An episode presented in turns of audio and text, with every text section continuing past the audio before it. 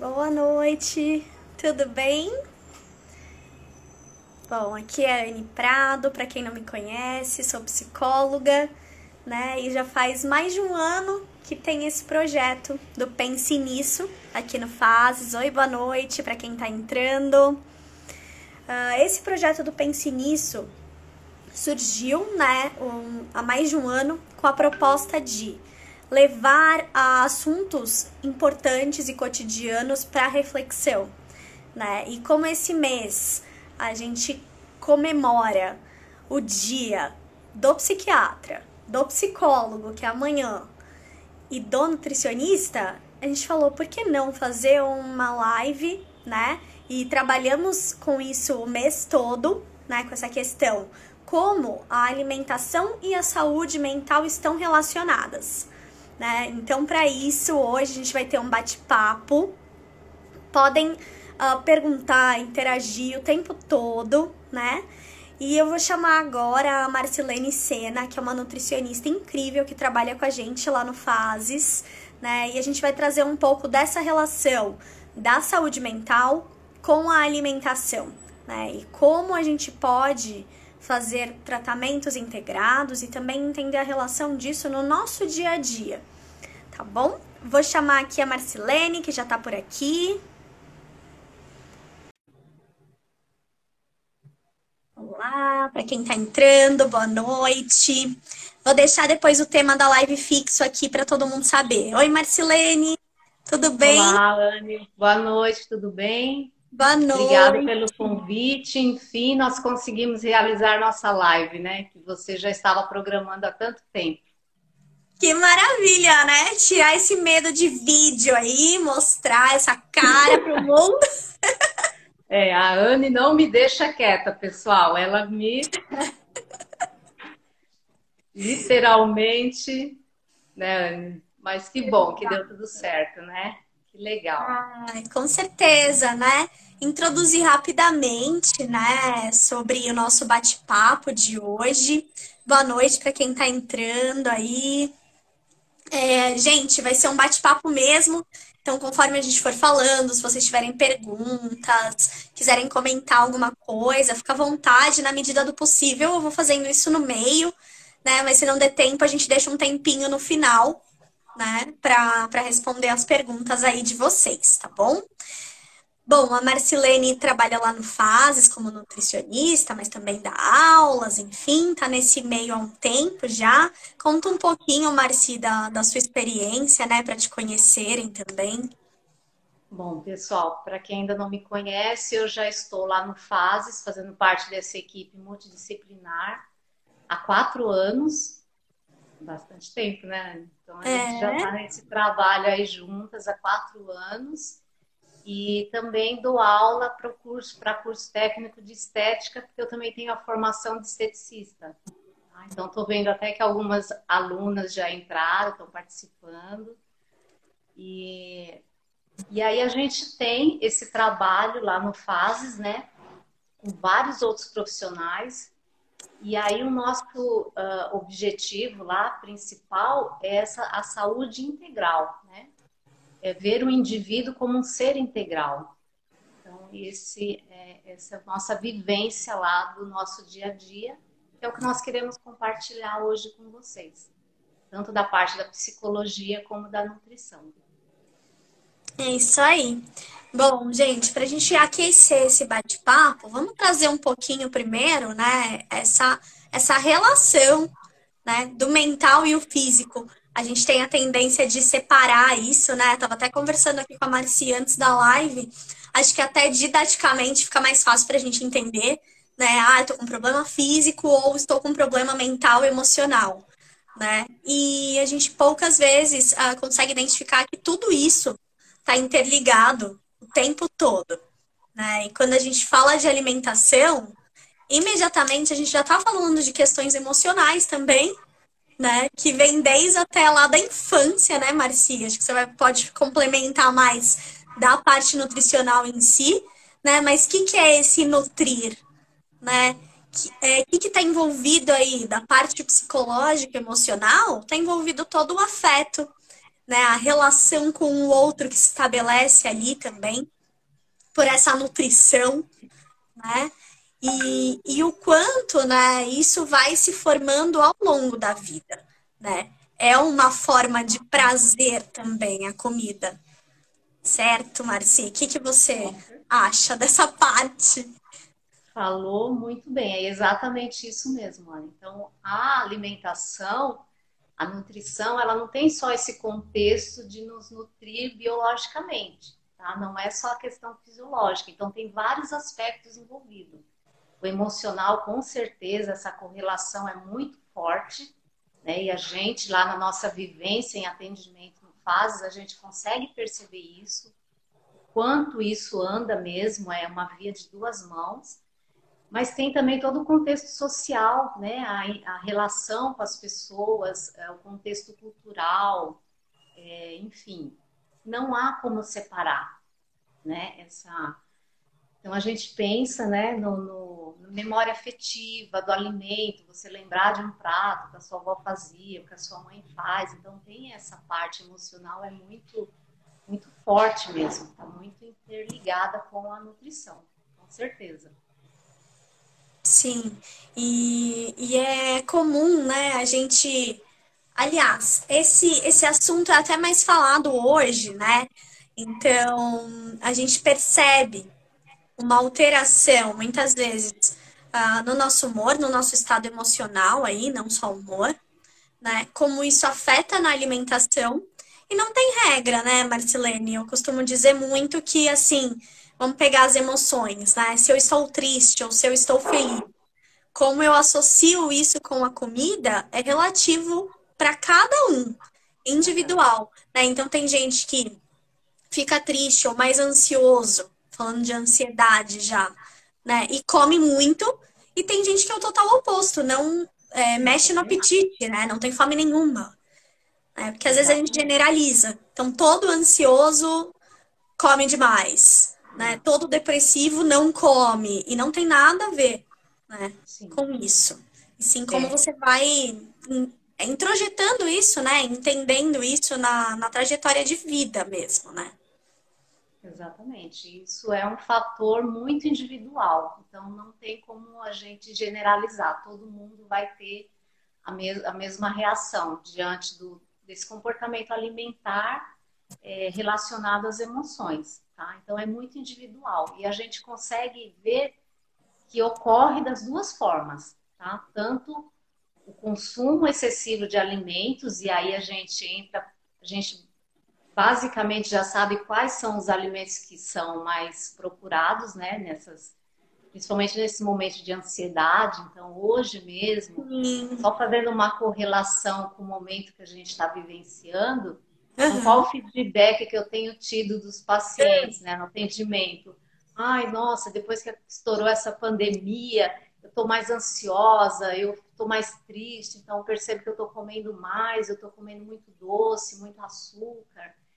Então, e aí, né, eu pergunto, você está mais ansiosa ou você está comendo errado? Porque uhum. alguns alimentos também aumentam esses picos de ansiedade.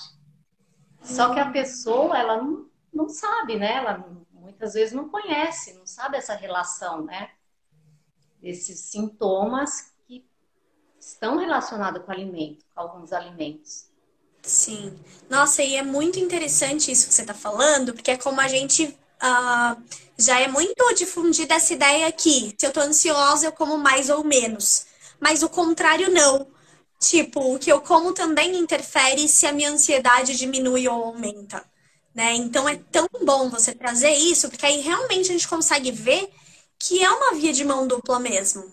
Que o que eu como, né, afeta né, o meu emocional e vice-versa. Meu emocional também afeta aquilo que eu tenho vontade de comer. É muito louco, porque eu, por exemplo, quando tô ansiosa, eu não ataco a geladeira e, e quero comer cenoura sabe? Por que ah, isso eu acontece? pensei que você ia me falar isso. E eu pensei que você ia me falar isso, porque todo mundo é, me relata, nossa, eu percebi que eu tô comendo muito. Tá, mas você tá comendo muito o quê? Ninguém chegou para mim e falou, nossa, eu tô comendo muita verdura, muito legumes. Todo mundo tá comendo muito pão, muito doce, muito bolo. Sim. E por que, que as pessoas estão comendo esses alimentos? Esses uhum. alimentos, eles acabam te trazendo essa sensação de bem-estar. Mas tem uma consequência, porque eles elevam muito o nível de glicose. Né? Então, dá aquele pico de glicose, aí o seu corpo precisa liberar é, muita. Hum... Nossa! Não tem problema. Precisa liberar a insulina, ele precisa secretar muita insulina para poder utilizar essa glicose que está lá disponível. Só que na hora que ele consegue baixar esse nível de glicose, depois você já tem outro pico novamente de ansiedade. E aí é onde a pessoa vai buscar aquele alimento de novo. Então a gente fala que é aquele perfil beliscador, é aquele indivíduo que fica o tempo todo comendo, beliscando. Ele passa o dia inteiro comendo. Então a glicose dele nunca está estável, ela está sempre subindo e descendo. E isso não é legal, porque aí isso também gera, agrava essa ansiedade. É, e eu tô pensando aqui, né, de repente, a relação disso com o emocional. Né? O quanto às vezes também é, tem essa tendência de, opa, tô um pouco triste. Vamos dar uma injeção de felicidade? Chocolate. É. e aí. E, e aquela aí, frase famosa. É aquela frase famosa, nossa, hoje foi um dia tão difícil, eu mereço. Eu mereço comer esse chocolate, eu mereço comer esse bolo. Né? É uma compensação. Eu mereço. É. E aí a gente faz relação com o que você falou lá da fase da infância, né? A fase oral. Então é aquele prazer através do oral, né? da fase oral. A gente acaba compensando também no alimento. Sim. Perceber. E é muito louco, né? Agora você dizendo isso, principalmente em relação à glicose, eu já tive uma paciente que realmente é, até me surpreendi, porque eu nunca tinha visto dessa maneira tão forte. Ela se declarava viciada mesmo em doces. Sim. E ela, inclusive, entrou em grupo, como tem de alcoólatras anônimos, narcóticos anônimos, tem o de açúcar. Eu nem sabia disso na tem, época. Tem de açúcar. E ela falava, é horrível, porque assim, tem em qualquer lugar e é super bem vista, tipo, ninguém vai te julgar por causa disso, né? E, e era muito ruim para ela, exatamente por esses picos. E ela tinha um quadro de, de ansiedade mesmo, né? Relacionado também aí com, com a alimentação. É, e aí vem toda uma questão também que interfere é, da autocobrança, né? da estética, que não tem como desassociar, principalmente em mulheres. Isso é geral, né, do ser humano, existem padrões e, e isso muitas vezes até uh, nos prejudica em vez de nos ajudar, né? Mas o que a gente gostaria de frisar principalmente hoje é na saúde, tanto mental, emocional, física, espiritual, para quem acredita, todos os âmbitos, social, tá tudo muito ligado. Então, às vezes, é o que eu sinto muito, né? Tanto observando a sua atuação clínica quanto a minha, às vezes em problemas uh, mais complexos, eu preciso de um acompanhamento integrado mesmo. Porque existe muita frustração eu vou, por exemplo, marco uma consulta com você, né? E eu até brinco, né? Só de olhar pra cara da Marcia a gente já emagrece, não é, gente? Eu pelo menos tenho essa sensação. A Marcia me salva. E aí eu pego e vou lá na Marcia achando que eu já comecei o processo que eu gostaria. Tô dando esse exemplo do emagrecimento, porque foi até um processo que eu participei particularmente, né, na minha vida pessoal. E eu não queria perder tantos quilos, mas o quanto foi difícil, né? E ao mesmo tempo é, o quanto está ligado às questões emocionais e sociais também. Porque é toda uma mudança de hábito que às vezes frustra muito. Sim. Né? É, porque a gente envolvia tudo comida, né? Se eu for lembrar dos meus melhores momentos, todos têm comida envolvida.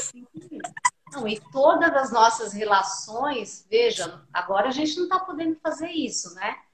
Mas sempre quando a gente se reúne, festas de família, Natal, enfim, Páscoa, qualquer comemoração, o que está lá no centro? O alimento, né? porque ele faz parte desse contexto. Então, o que, que a gente fala, né? Isso é muito falado, utilizado hoje na nutrição comportamental. o alimento faz parte da nossa vida. A gente vai ter contato com ele até o nosso último dia de vida, seja lá como for, oral, enteral, parenteral. A gente uhum. vai precisar do alimento para sobreviver. Mas a gente tem que melhorar a nossa relação com o alimento. Né? E hoje, o que, que a gente percebe? As pessoas têm muita informação, mas elas estão, ao mesmo tempo, muito perdidas. Porque uhum. as informações mais simples parece que são as mais difíceis delas entenderem. Né? Entender que a comida não é o nosso inimigo. Então a gente tem que fazer as pazes com ela. Que muitas vezes essas sensações que a gente acaba descontando no alimento, elas podem ser equacionadas, trabalhadas. Tá? Para isso, em alguns casos, eu diria que na maioria dos casos, é necessário uma ajuda profissional, sim, de um psicólogo. Tá? Uhum. Porque o que eu observo na minha atuação, quando essas questões são equacionadas através da terapia, a pessoa consegue melhorar a relação dela com o alimento. Porque, digamos assim, fazendo uma analogia, é como se ela tivesse um buraco emocional que ela está tentando preencher com comida. Tá? Com alimento, sei lá. Outras pessoas vai ser com cigarro, com bebida, enfim, com compras mas são questões emocionais a serem resolvidas. Sim, e eu acho importante introduzir o oposto também, né, Marci? Muitas vezes a gente deposita todas as nossas carências e prazeres na comida, né? E existem pessoas, até vou puxar aqui o gancho da do Alan, o Alan fala assim: eu não sinto prazer nenhum em me alimentar. Se pudesse, viveria de líquidos. A gente ah, encontra muito o oposto também, né? Ou seja, não ter prazer nenhum. É, que, existe muito na saúde em geral, né? Seja físico ou mental. As polaridades, normalmente, temos que ficar atentos, né? Porque elas estão próximas de algum adoecimento. Por quê? é, se eu só tenho prazer com comida, ou se eu não tenho prazer nenhum com comida, algo aconteceu ali. Precisa ser investigado, né? Precisa Sim. ser investigado, porque o certo é o equilíbrio, né? O caminho do meio. Não estar nesses extremos. Uhum. Então, de fato, esse caso precisa receber essa ajuda, esse auxílio para a pessoa conseguir administrar melhor essa relação com o alimento. O que tem por trás disso, né? Sim, sim, exatamente. Porque isso, né, se a gente for levar, é, não é o foco da live hoje, mas é interessante a gente abordar, porque se tiverem pessoas nesse contexto, né, entram outros profissionais aí também, né? Esse mês também foi comemorado é, o dia do psiquiatra. Em casos de transtornos alimentares, a gente entra mais ainda com essa relação patológica com a comida né? Que ou em excesso ou em escassez, né, tem algum problema ali nesse vínculo que foi estabelecido com a comida, porque é isso, né? De bebezinho, alguém me nutriu, né? Teve essa nutrição, eu tive que receber isso. Como é que eu recebi essa comida junto com esse amor? Né? E como é que eu até hoje consigo receber ou dar, né, afeto né? A gente está falando de afeto também, junto com a comida. Que relação é esta? Né? Então é interessante a gente pensar que existem sim esses casos que levam a, a adoecimentos mais sérios, de transtornos mesmo alimentares, né? Que, que tem que... requer uma intervenção específica Isso. e rápida, breve né? Porque às vezes quando chega nesse quadro é algo que já vinha acontecendo, né? Já estava sofrendo alterações e foi protelando e aí chega esse quadro, que aí é um adoecimento mesmo, precisa ter o acompanhamento de médico, algumas vezes tomar medicação e o acompanhamento dos outros profissionais que vão estar dando esse suporte, facilitando essa, essa intervenção. Exatamente. E é importante lembrar, assim, antes mesmo dos transtornos alimentares, que é um tema muito específico, cada transtorno alimentar em si daria uma live completa de tanta especificidade que tem em cada um deles, né? A gente pode até fazer, se vocês tiverem interesse, comenta, manda no direct que vocês gostariam, a gente organiza.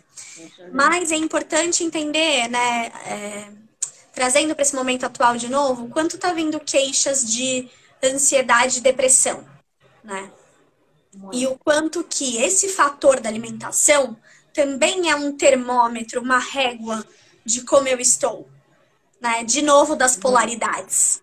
Eu digo alimentação, sono e, e o físico no geral, né? Se eu tô com muitas dores, né, físicas, são termômetro para eu ver minha saúde num todo, né? Se eu tô dormindo muito ou dormindo nada, comendo muito ou comendo nada. Né? Isso indica também um, já um adoecimento, né? Ou para ansiedade ou para depressão. Então é importante identificar isso em si mesmo, né? É, hoje é, está muito evidente, né, nesse momento que nós estamos vivendo, uma vez, uma vez que qual que é a nossa prioridade, né, nesse momento? Qual a prioridade não nossa, da humanidade? Sobrevivência, né? Essa Sim. passou a ser nossa prioridade real. E aí, por conta disso, essa é a minha percepção. Depois, até gostaria que você uhum. dissesse como você está vivenciando isso. A minha percepção é que, por conta disso, as pessoas se deram conta de que para a gente ter, manter, né, conseguir sobreviver, a gente precisa muito do nosso organismo. Então, a gente só precisa dele. Ele que é o determinante nesse momento. Tá? Então, como você está? Como está a sua saúde? como está a sua saúde mental para você conseguir administrar essas emoções que surgiram, né? Tristeza, é, medo, pânico, ansiedade, porque é uma coisa inesperada. Então essas emoções se afloraram realmente, né? Uhum. E aí a gente pensa também na parte imunológica, porque como a gente vai enfrentar essa situação também depende da reação do nosso organismo. Então eu sempre brinco, eu digo, né, que o vírus é como se ele entrasse no nosso corpo e riscasse um palito de fósforo. O incêndio que vai acontecer lá dentro vai depender do nosso sistema imunológico. Pode ser uma fogueirinha ou pode ser um grande incêndio. Então, a gente, a gente depende de um organismo em equilíbrio. E aí isso remete àquela nossa primeira fala no início. A saúde integral, o, o ser integral né, para a gente conseguir enfrentar essa situação. Exatamente. Né? E essa questão do equilíbrio, na verdade, é, a gente pensa no equilíbrio como uma coisa muito é, tranquila, né, estagnada, é, sei lá, quase que tipo um monge meditando, né, equilíbrio. É, não é isso, né? Equilíbrio não é isso. É justamente essa gangorra, né? Você é, pender para o lado, né? altos e baixos, é movimento, né? Tem a ver com essa adaptação à mudança. E o que você falou, né, Marcilene, achei super importante, porque assim, esse momento realmente aflorou muitas das questões que já estavam, na verdade né? Sabe aquela coisa do, do incubado que a gente brinca? A gente ficou incubado esse período. Acordou. Acordou, né? Acabou acordando. Sim. E aí as pessoas se deram conta do quanto, quanto eu estava investindo em mim, no meu ser, no meu corpo, na minha saúde. Como que eu estava trabalhando minhas emoções? Como que eu estou me alimentando, né? Tanto uhum. emocionalmente como fisicamente. Então eu percebo que acordou, despertou esse olhar. E é importante realmente que desperte, porque a gente realmente precisa ter essa, esse diferencial nesse momento. Claro que isso é para nossa vida toda, mas eu acho que algumas pessoas agora perceberam o quanto é isso importante. Sim, com certeza. E, e é interessante, né? Eu vou até pegar um comentário aqui da, da Cristina, primeiro ela fala para a gente fazer outra live abordando os transtornos alimentares, né? A gente vai organizar sim, Cristina, e a gente manda os convites mais para frente. É um tema super importante e está cada vez mais presente, né? Então a gente tem que falar disso, é muito sério, tem muita coisa envolvida, né? E ela fala que ela emagreceu 6 quilos na pandemia né? Que bem. Nossa, sempre me reeducando e equilibrando. Realmente, eu acho que teve pessoas, algumas pessoas que aproveitaram esse momento, né, para fazer mudanças. Eu achei muito interessante muito esse movimento, sabe? Sim. É, teve, claro, todo o caos inicial, né? Toda essa questão de aflorar, mas algumas pessoas conseguiram transformar, talvez, essa situação em oportunidade. É o que Sim. eu costumo brincar, né? Às vezes, até para chegar em nós, né, Marci, pro tratamento, teve que passar por algum sustinho também. Não sei se você percebe isso. Ah, sim, sempre.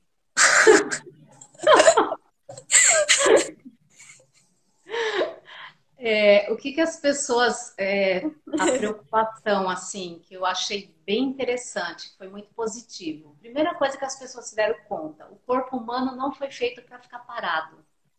Tá? Então, quem não fazia atividade física percebeu essa importância. Tá? É, e às vezes nunca fez, né, na vida, mas agora percebeu, é.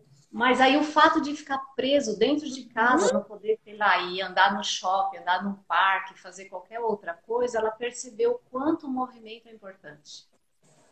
Percebeu também essa questão do, do da, das emoções mesmo, de conseguir gerenciar os nossos sentimentos, né? Que a gente não pode lutar contra eles, a gente tem que entendê-los para a gente conseguir fazer esse trabalho e a importância da alimentação.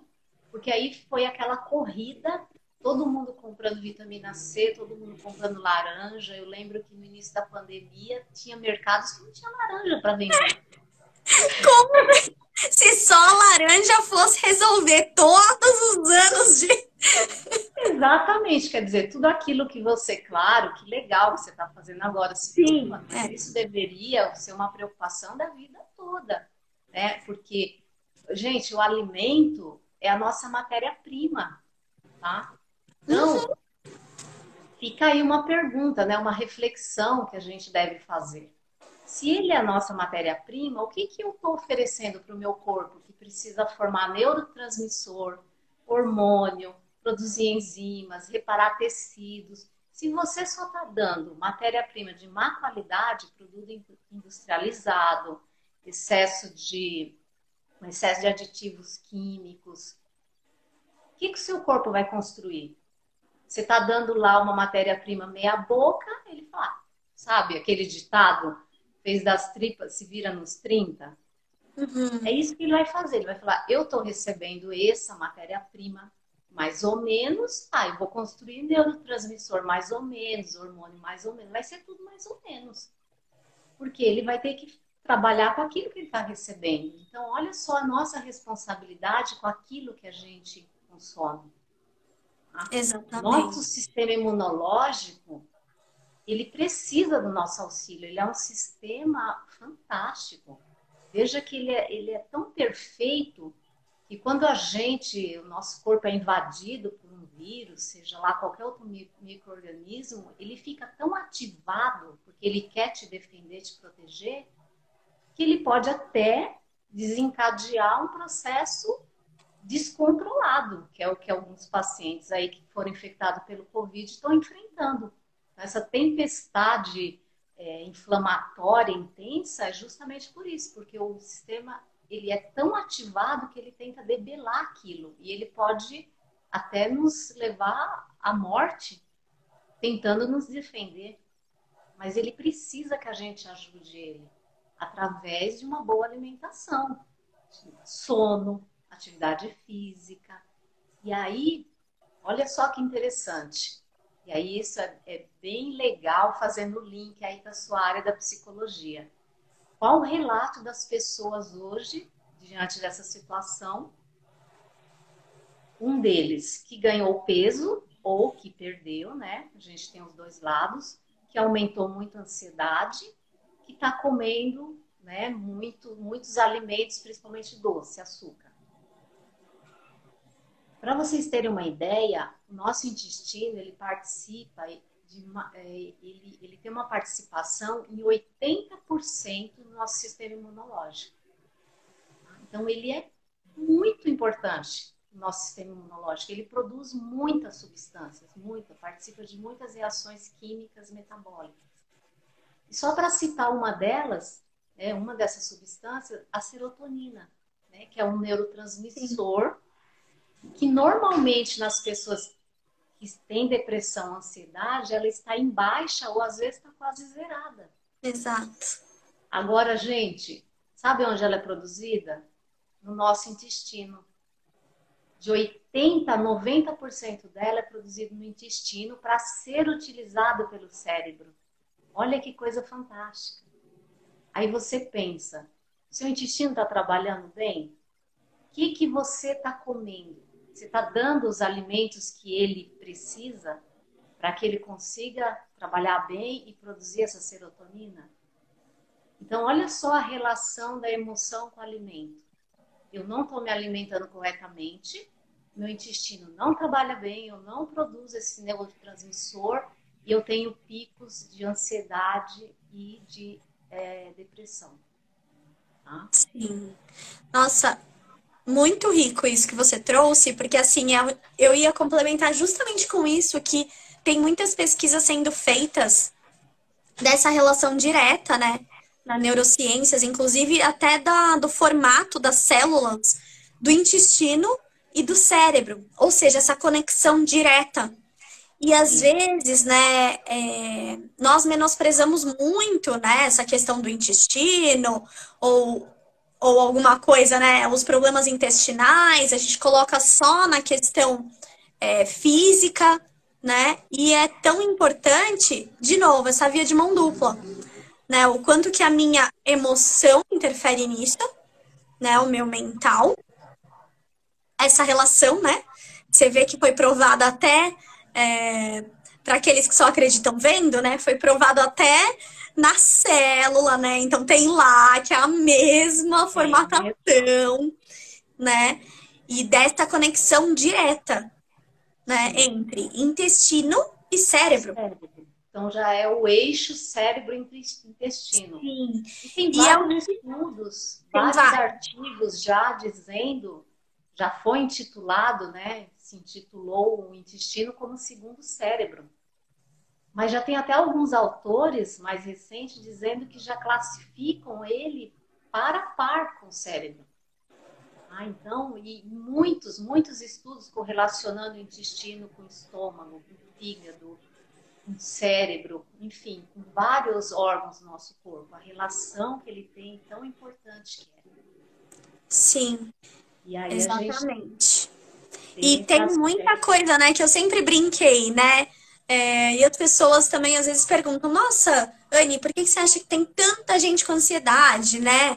É uma pandemia também de ansiedade, né? Enfim, é, tá demais, ou mesmo com autismo, outras questões mentais, né, que estão muito assim afloradas. E tem várias pesquisas sendo feitas, inclusive disso, né? O quanto mudou nossos hábitos alimentares, o quanto tem a influência dessa uh, química mesmo, né? Que envolve aí a alimentação, né? É uma fisiologia, né? Uma química aí que envolve isso. Porque se for pensar, é, o nosso humor, as nossas emoções, tem uma bioquímica por trás. Com né? É interessante pensar nisso, que nós também temos essa parte.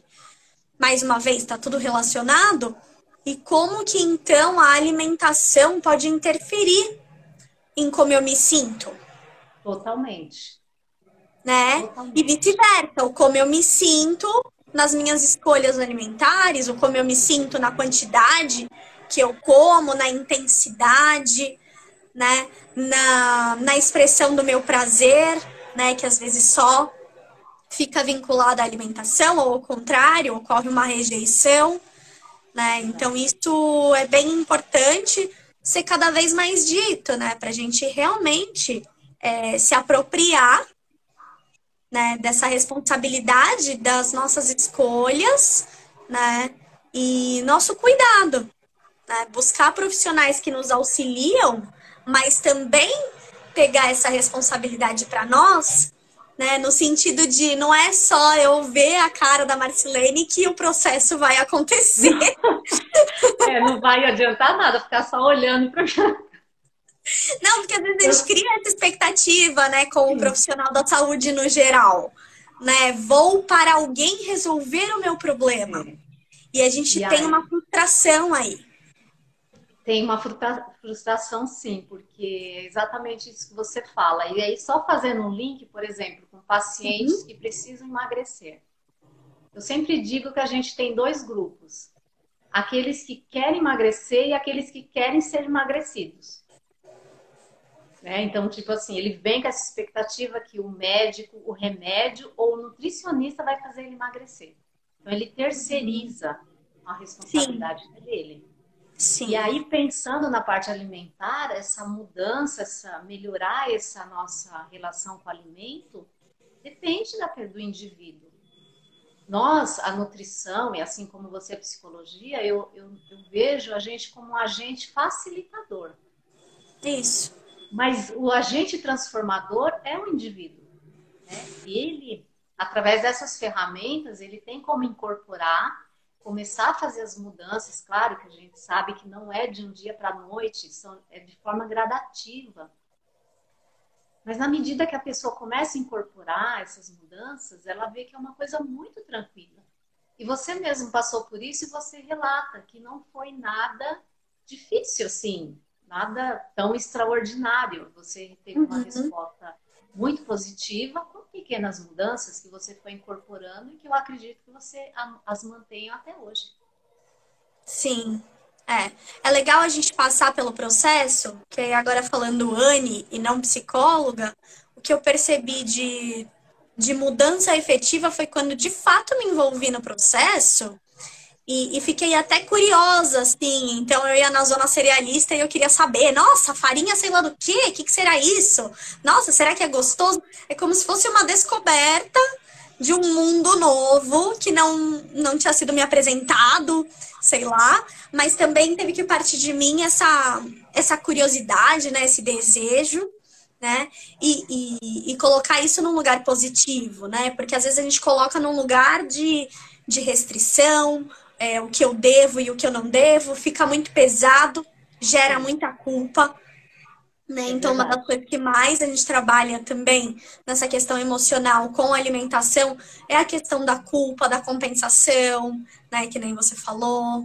Isso é bem importante. É, só não posso deixar passar batido a pergunta do Alan aqui, porque achei importantíssima e é uma, uma questão que me ficou né, para ser dita e tinha passado batido. Ele fala assim, né, no meio de uma situação bem triste, já emagreci 5 quilos sem nem perceber, em três semanas. Né? Por que, que é tão difícil comer quando estamos tristes, né? Preciso de uma nutriterapia ou uma surra? Ele brincou. A surra eu já eliminaria, porque não precisa. A gente tem mania de. Nossa, resolveram soltar fogos aqui, não sei porquê. Mas enfim, espero que dê para me ouvir um pouco. Tô ouvindo eu diria. Dá para ouvir? Ótimo. Tá. Coisas de live. É, eu diria que assim, Alan, até essa pergunta me chamou a atenção, porque eu ia dizer exatamente isso, né, Marci? Quando ocorre perda de peso muito rápida, né? É, quase que sempre, tá? Quase que 100% tá associada a alguma questão emocional, de ansiedade ou de depressão, tá? Não só a emoção, a tristeza, sim, é, realmente interfere no nosso apetite, né? Mas a tristeza, eu costumo dizer que ela, ela vem, né? Ela re responde a estímulos. Então, mesmo que eu tô tristinho, mesmo me convidam para tomar um sorvete, eu até vou, né? E aí aquilo passa, vem uma outra emoção. Eu, eu fico uns dias e eu sei o motivo. Né? A depressão e a ansiedade, não, eu já não consigo achar muito motivo. Né? Aquela tristeza ou aquele medo, que não passa. E aí vai interferindo em todos os meus mecanismos que eu estabeleci de prazer. E a comida é um deles. Um deles, exatamente. Né? Então eu já não reajo muito a estímulos. Podem me oferecer o choco meu chocolate preferido, que ah, tá bom, ainda me forço para comer. Né? Então eu diria que aí você precisa de terapia. Terapia. E, e da nutrição, caso isso tenha ficado de uma maneira mais forte, né? E você queira é, resgatar aí padrões alimentares também. Sim, né? porque essa perda e... de peso muito rápida e acentuada, ela pode desencadear várias alterações metabólicas, tá? E uhum. até agravar esse quadro emocional.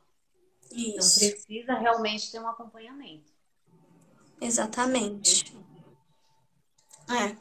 é, porque não é normal, porque às vezes a gente pensa, né? Principalmente mulher, é, vem para mim, às vezes nem se ligou, nossa, perdi peso muito rápido e tal, e quando você vai investigar, sempre tem uma questão bem importante, né? Questões até é, traumáticas proporcionam isso, às vezes lutos mais difíceis, né? E a situação que a gente está vivendo de pandemia, de certo modo, a gente pode considerar como uma situação de luto.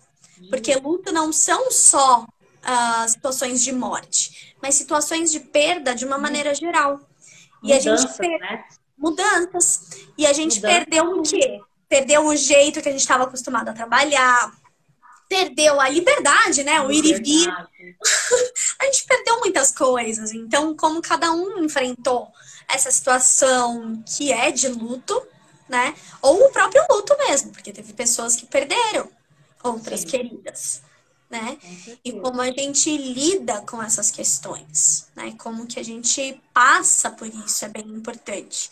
Então, esse acompanhamento emocional, né, na parte da psicologia e o nutricional para realmente é, repor, como a Marcelene disse, talvez tenha perdido muito uh, nutriente, né? Como foi muito rápido, né, Marci? Como é que funciona isso?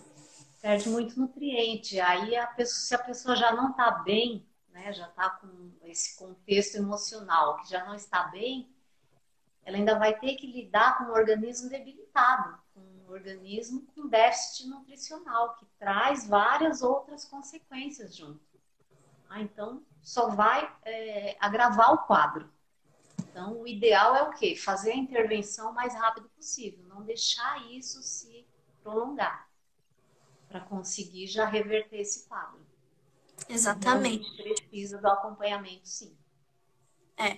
E olha só que interessante o relato da Zazu Cláudia, né? Quando tenho problemas que me afetam muito, perco até o paladar, emagreço rápido. Então você vê que, que altera até a percepção, né? Que é uma percepção sensorial. E isso é bem comum. Inclusive afeta o sabor, né, da, das comidas, né? E aí começa a haver a rejeição ao alimento, né? Porque aquilo já não te dá prazer. E aí Sim. foge até o, o, a, a, percepção de que você precisa do alimento para sobreviver. Né? Como é. você não está sentindo prazer, não tem vontade, acaba Sim. deixando né, de se alimentar. É, e tem muitos pacientes, ah, principalmente com depressão, ansiedade, eu não recebo tanto essa queixa, mas com depressão é mais frequente, que sente um sabor mais de ferro, né, nos alimentos. Com certeza, né, dessa bioquímica do organismo bioquímica. que foi alterada com a depressão, gera aí uma mudança no, no paladar. Sim. E aí também, o que é muito comum nas pessoas, claro que nem todos, a função intestinal deles não é normal. Então, eu posso dizer lá da minha experiência, uhum. sei lá, 70% das pacientes que eu já atendi, fazem tratamento de depressão têm o intestino preso. E aí volta aquilo lá que a gente falou. Se a serotonina é produzida no intestino, que é o neurotransmissor que vai te dar o bem-estar, seu intestino não está trabalhando direito, você não vai melhorar da depressão. E isso vai trazer várias outras consequências. Tá? Então, aquele termo, né, que que era bem comum na minha época, nem sei se todo mundo conhece, né? Que falava, nossa, fulana tá enfesada. É justamente por conta disso, porque a pessoa que está com intestino preso, ela fica mal-humorada, né? Então, fizeram essa correlação aí sobre essa, a função do intestino com o humor mesmo do indivíduo, né? Que fica alterado, né? Porque ele precisa, ele precisa ter essa, esses neurotransmissores, liberar esses neurotransmissores neurotransmissores para ele ter essa sensação de bem-estar. Né? Melhorar o padrão Sim. de sono, ele se sentir mais, não ter essas oscilações de humor, né? Aquele uhum. deprimido, né, que a gente fala. Então, tudo isso é importante. E aí precisa ter esse olhar, sim, para a parte é. alimentar. Sim, bem legal. É bem importante, na verdade, os comentários. Tem mais uma pergunta aqui da Ana Tavalera. Como perceber o que é fome de verdade e o que é fome emocional? Ótima pergunta, né? Pergunta. É, tem bastante gente falando sobre isso e realmente a gente falou tanta coisa aqui que a gente não usou esses termos e é bem importante falar sobre eles, né? Quer Hoje, falar, Marti? Depois eu complemento? É. Sim, então vamos pensar nesse momento que a gente está vivendo, né? Fazendo esses links. É, as pessoas relatam, né, que ficam mais tempo comendo, procurando alguma coisa para comer. A fome física é aquela fome que o seu corpo precisa de energia, tá? Então é como se fosse o carro que precisa de combustível para continuar andando. Então, quando a gente está com fome física, qualquer alimento que você ingerir vai te satisfazer. Né? Então a gente se pergunta: ah, se fosse um ovo, eu comeria?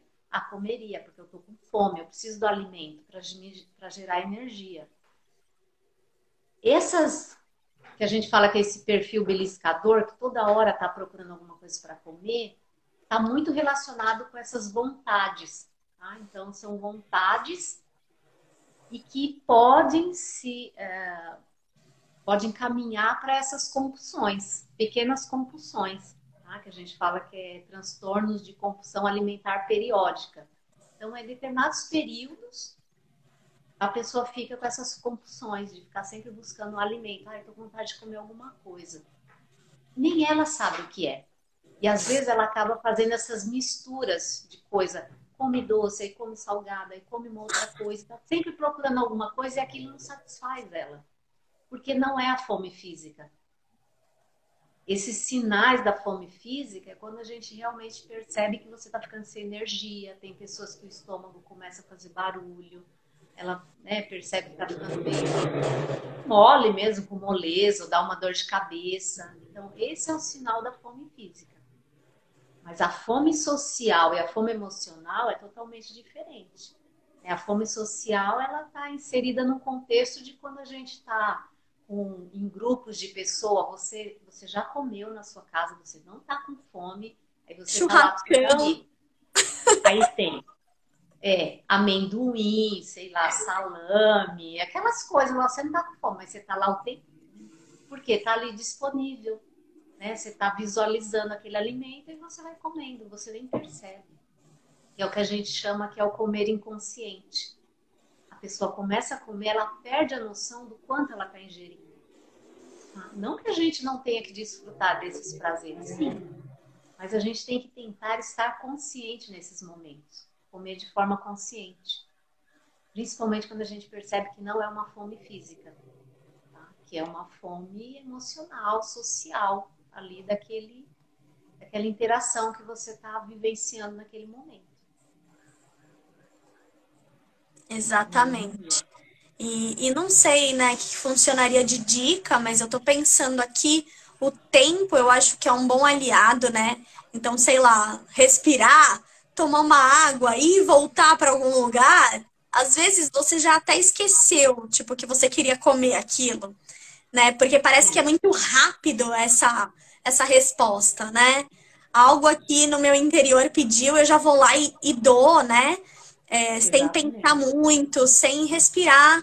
Às vezes a própria velocidade, né, com que você come, o seu o organismo já vai entendendo, né, que você está satisfeito, né? Comer e... muito rápido pode desencadear isso, porque não dá tempo do cérebro receber é, o comando, né, lá, ativar a área da saciedade. Então você come muito rápido e isso não processa. Tá? Demora um tempinho, a gente precisa de pelo menos 20 minutos. É por Exatamente. isso que a gente sempre diz. A gente tem que fazer as refeições mais devagar, mastigar bem.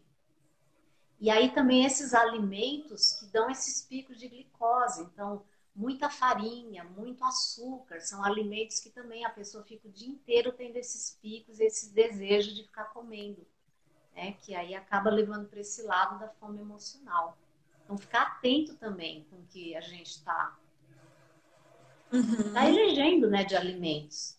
É, logo no início, quando estourou a pandemia, as pessoas foram enlouquecidamente para os mercados comprar muitos alimentos. É, Só que muito alimento de estocar. E alimentos que você estoca, que tipo de alimentos são? Tudo industrializado. Né? Alimentos cheios de, de farinha, de gordura, de açúcar. E aí isso também acabou propiciando para que muitas pessoas aumentassem o peso corporal, porque elas, a sim. gente tem que pensar se a- a- essa situação atual, a gente está, a grande maioria, trabalhando dentro de casa, ou seja, gastando muito menos energia. Mas olha que contrassenso, você está gastando muito menos energia e está comendo mais.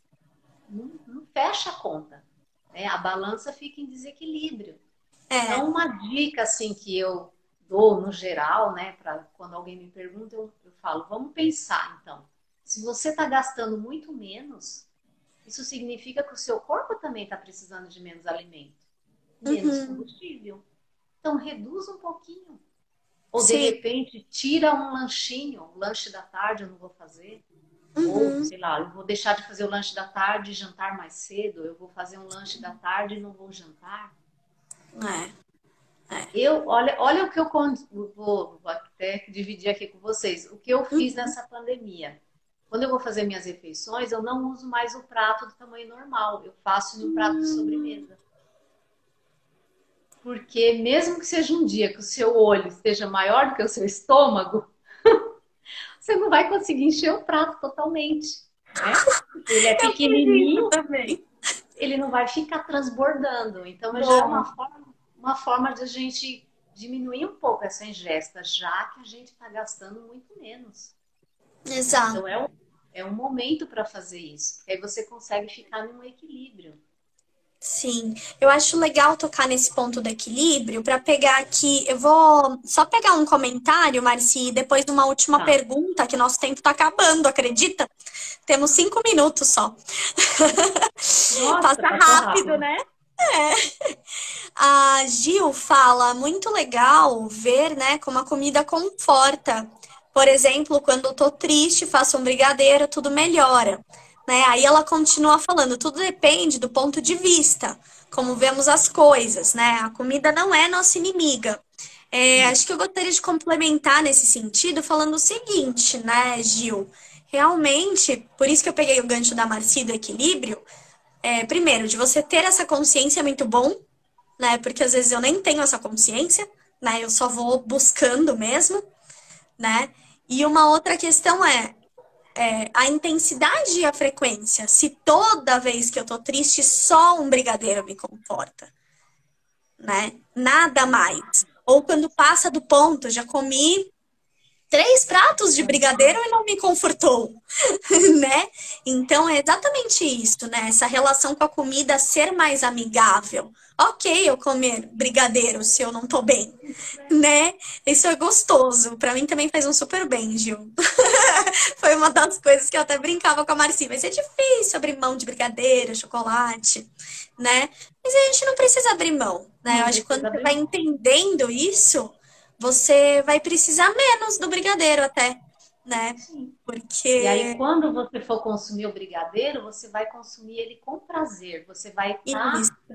vivenciando aquele momento. E isso é legal na alimentação, porque a gente não precisa se privar. A gente não deve. Eu faço isso é, dessa forma lá com meus pacientes. Eu não tiro aquilo que eles gostam. Eu dou uma forma diferente, em alguns casos, deles prepararem o alimento, mas não restringir. Porque a Uhum. gente sabe que restrição leva a compulsão. Ah, Sim, então, tudo que é muito restritivo não tem resultado. Né? É. E a gente, esses pequenos prazeres, eles também são importantes para nós.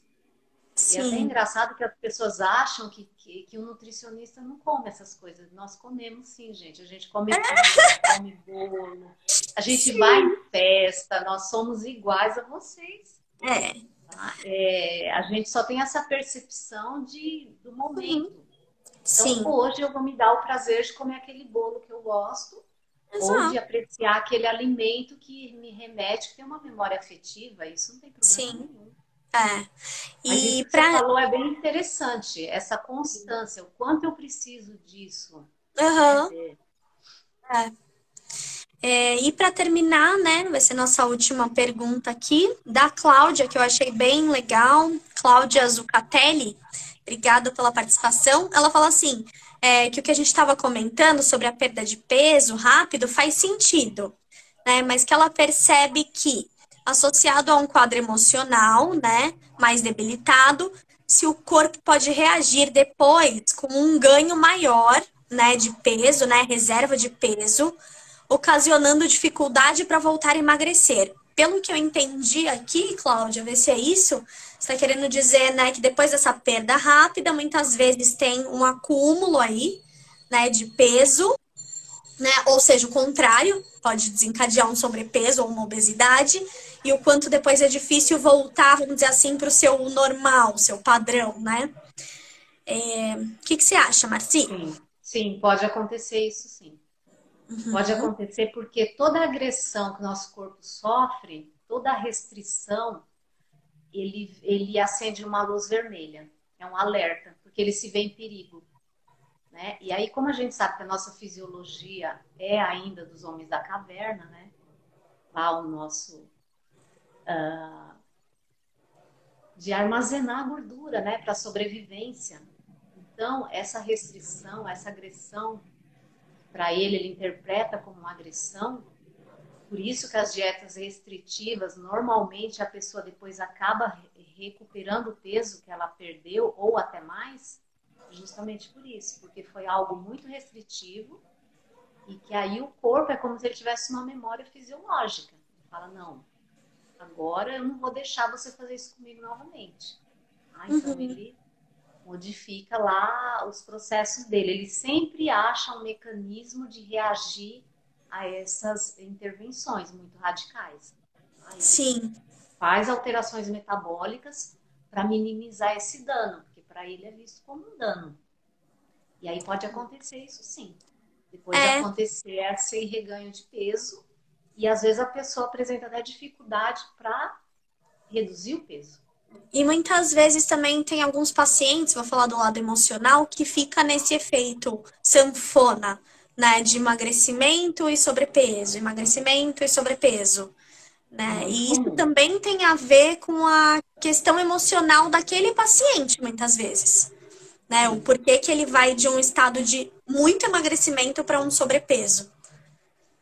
Né? São as questões dele também com essa alimentação, com esse afeto, com essa nutrição que a gente comentou no começo da live, né? O dar e receber ali, que envolve a alimentação também, né? Isso, aí realmente precisa ter esse acompanhamento, principalmente do psicólogo, tá? Para conseguir chegar nesse meio termo, porque senão vai ficar sempre nessa gangorra.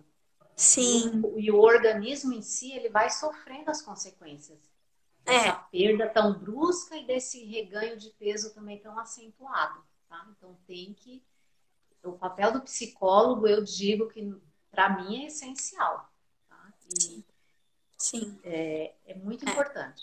Esse trabalho conjunto é muito importante, né? Em várias questões. É, e isso que cada vez mais a gente tem que difundir, né? Porque nós somos muito complexos, né? O ser humano no geral. A gente tem que atuar, às vezes, em várias áreas ali para chegar num, num resultado mesmo, num, num benefício maior, né? No tratamento adequado. Então, isso é muito importante. É, vários comentários aqui pra gente, Marci, de obrigado pra gente fazer várias lives, tá vendo, Marci? Vai pra você fazer. Ai, meu Deus. Não vai ficar só comigo esse negócio, não. Não fala isso pra Anne, gente. Vocês não imaginam como que ela é danada. A Anne não deixa a gente parada, ela movimenta todo mundo. E aí, tem uma última pergunta que é muito legal, não sei nem se vai dar tempo, né? Mas a Ana perguntou da questão. Ih, 20 segundos, Ana, não vai dar tempo. Mas ela falou a gente assistindo Netflix e comendo. Gente, não dá, porque aí está concentrado em outra coisa e a compulsão aumenta, né, Marci? Mas, é, não, Ana, é, não, não vai é dar tempo da gente abordar muito, vai ficar para uma próxima live. Quero agradecer muito vocês todos e você, Marci. Espero obrigada, que o Instagram grave essa live. Temos Ai, quatro obrigada, segundos, viu? então, beijo.